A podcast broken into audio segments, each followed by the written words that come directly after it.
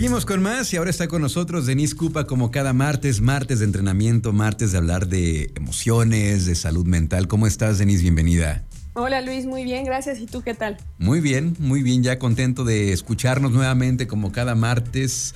Oye, cuéntanos, hoy nos quieres, eh, es un tema muy interesante como el que siempre nos planteas en este espacio y el tema que nos quieres plantear en esta ocasión es de las frases que invalidan las emociones de los demás. ¿De qué se trata esto, Denise?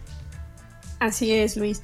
Usualmente cuando, cuando las personas pasamos por muchas situaciones, experiencias, llegamos a experimentar diferentes emociones de todo tipo, ¿no? Tanto agradables como desagradables, pero cuando estamos en relación con otros, el problema viene cuando son emociones desagradables, es decir, cuando es tristeza, desesperación, frustración, este tipo de emociones que por lo general no se sienten pues muy bonito y, que generan cierto, cierta molestia, vamos, no solamente a ti, sino a los, a los que te rodean.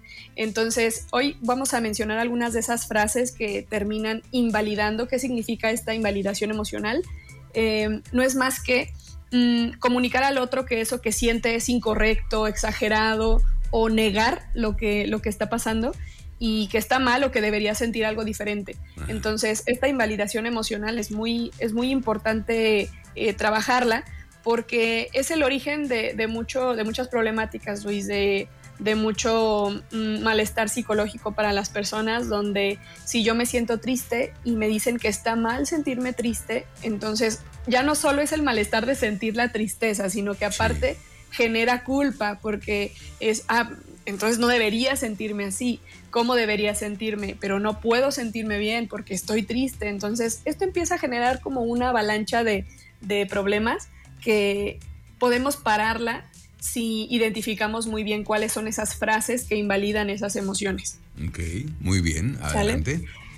Entonces, como mm, la forma en la que reaccionamos a este sufrimiento de, las personas, a estas emociones desagradables, van a generar o una cercanía o una distancia entre esa persona y, y, tú mismo. Entonces, sí hay, sí hay que tener como mucho cuidado. Hay ciertos, hay ciertos parámetros, Luis, que hay que tener como en cuenta. Son ejemplos de frases que, utilizamos para invalidar. A veces las hacemos sin querer. O sea, podemos decirlo quizás hasta con la intención de hacerla sentir mejor, a esa persona, pero, pero sin querer le estamos haciendo más daño.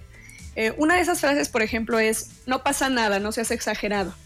Sí, esta, esta frase lo que está haciendo de fondo es negar lo que está sintiendo esa persona haciéndole ver que está exagerando, que, en efecto esa persona piensa que no pasa nada, que está exagerando, que está tomando las cosas demasiado mm, grandes, ¿no? O el típico, te lo estás tomando demasiado personal. Te estás ahogando en un vaso de agua.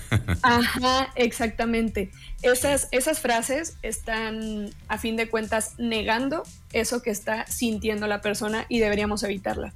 Otra frase, por ejemplo, es, mm, por ejemplo, cuando le preguntas, ay, ¿de verdad vas a llorar por eso? Ay, no, vale la pena, ¿no? Como intentando juzgar también lo que está, lo, que está pensando o lo que está sintiendo la persona. Como diciendo, ay, ¿por qué lloras por eso? Si no es para tanto, ¿no? ¿Vas a llorar por eso? Así como preguntándole, como juzgándole acerca de eso que está sintiendo. Eso también es, es algo muy frecuente y que caemos quizás en ese error de, ay, eh, si, si no, está, no es para tanto, ¿no? Y que viene de la mano con, la anterior de, o sea, es exagerado, si no pasa nada.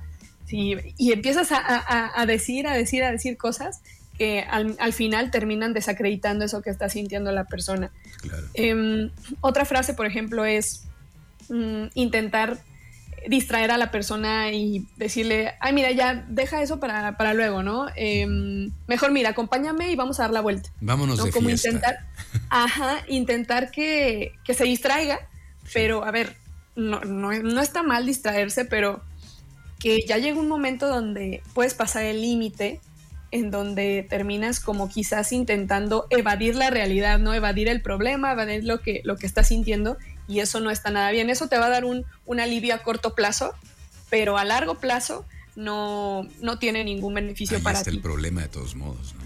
Exactamente, no, no, estás, no estás haciéndole frente, sino que solamente le estás dando la vuelta. Y otra frase, por ejemplo, es decirle, no es para tanto, ya va a pasar o ya se te va a pasar, ¿no? O el tiempo lo cura todo. Ese tipo de cosas ajá, minimizan lo, lo, que está sintiendo la persona y creyendo y atribuyéndole al tiempo, al pasar del tiempo, un poder que, que vamos, que no tiene. No es el tiempo que pasa, es lo que haces en ese tiempo lo que, lo que te va a ayudar a, resolver esa problemática o a, sentirte mejor. Y eso es algo que de verdad, Luis, está tan normalizado que se dice muy seguido. Y a veces, como dices, ni siquiera uno lo dice con, con el afán de hacer sentir mal. O sea, decir, muchas veces uno quiere pues apapachar, tratar de, como dices, de distraer a esa persona. Eh, pero qué importante lo que dices porque es, es, más profundo, ¿no? Estás minimizando el sentir de esa persona en ese momento.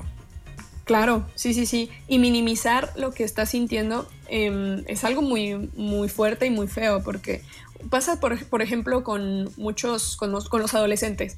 Por ejemplo, cuando los adolescentes tienen algún problema, se sienten mal o algo, los adultos a veces Mm, intentamos verlo desde la mirada de adultos, ¿no? De que, ay, eh, no hombre, si va a pasar, se te va a pasar, vas a ver que después vas a decir, ajá, que no hombre, no, te estás ahogando, justo como dijiste, te estás ahogando en un vaso de, agua y no hombre, no pasa nada, cuando en realidad para el adolescente pasa todo eh, y, se siente y se siente con mucha intensidad y, que bueno, el, validar las emociones de los demás es algo del día a día. Intentar ser muy cuidadosos con lo que vamos diciendo es algo, es algo clave. y, bueno, algo que también pasa mucho es, mm, por ejemplo, cuando una persona está llorando, de decirle, ya lloraste mucho, o sea, ya, bueno, ya, ya párale, ¿no? Ya, ya cálmate, ya intenta, ya intenta calmarte, ¿no? Ya, bueno, ya no llores, ya cálmate. Como intentar apresurar eso que, estás que tengas que llorar y ya. Ajá, de dale rapidez y vámonos a lo que sigue. Y es como, wow, espérate. Qué fuerte lo que estás diciendo, Denise. Qué fuerte. No llevamos lo hacemos muy común. Sí, lo hacemos. Yo lo he hecho, yo lo he hecho. Sí, no todos, yo creo que todos lo hemos, lo hemos llegado a hacer, Luis, hemos caído en ese error y, y, por eso es importante este tipo de espacios para intentar reflexionarlo y decir, ah, mira, me estoy dando cuenta de que lo he hecho mal, y lo puedo hacer mejor. Puedo ir corrigiendo estos malos hábitos, que a fin de cuentas son hábitos que hacemos, y, mostrar cada vez más empatía, ¿no? Y entonces, ¿qué se puede intentar saber? Y entonces, ¿qué se puede hacer? ¿Qué, sería lo correcto entonces en, estos, en estas circunstancias? Esa es una, es una gran pregunta y usualmente cuando, cuando me la hacen, yo les digo, antes de querer decir algo, mejor detente a escuchar. Detente a escuchar eso que la persona está diciéndote o, eso que la persona está haciendo. Observar, observar y escuchar, eso es mm, mucho más valioso, Luis, o da un, mayor, te da una mayor oportunidad de, actuar que el simple hecho de buscar qué decir. ¿sí? y esto lo hemos dicho en otras colaboraciones, que a veces queremos decir algo, que un consejo, que, le digo, que todo esto, como intentar decir algo, cuando en realidad la clave a veces está en simplemente guardar silencio y estar cercano. Entonces, cuando la persona te está diciendo, me siento triste, em, quiero llorar, en lugar de decirle, ay, no, no llores, ay, no es para tanto, ay, no, mira, mejor vente, todo esto que, estamos diciendo, más bien, aquí estoy contigo, ¿puedo, puedo ayudarte en algo? ¿Sí? ¿Cómo te puedo ayudar en, este momento? Ok, ok. Abrir esa, a través de esas preguntas, em, cuestionar, ¿no? Preguntarle a, esa persona que, le está pasando mal o que está teniendo esta emoción, em, ¿cómo la puedo ayudar? Y si te dice, no, mm, no hay algo que puedas hacer, simplemente quiero desahogarme, quiero contarte, quiero contarle a alguien, ah, perfecto, estoy aquí para escucharte. ¿Sí? Y dejar que la persona exprese y diga y platique.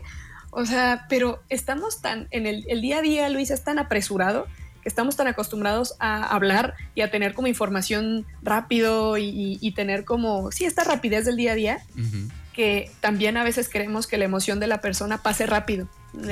bueno, ya lo que sigue.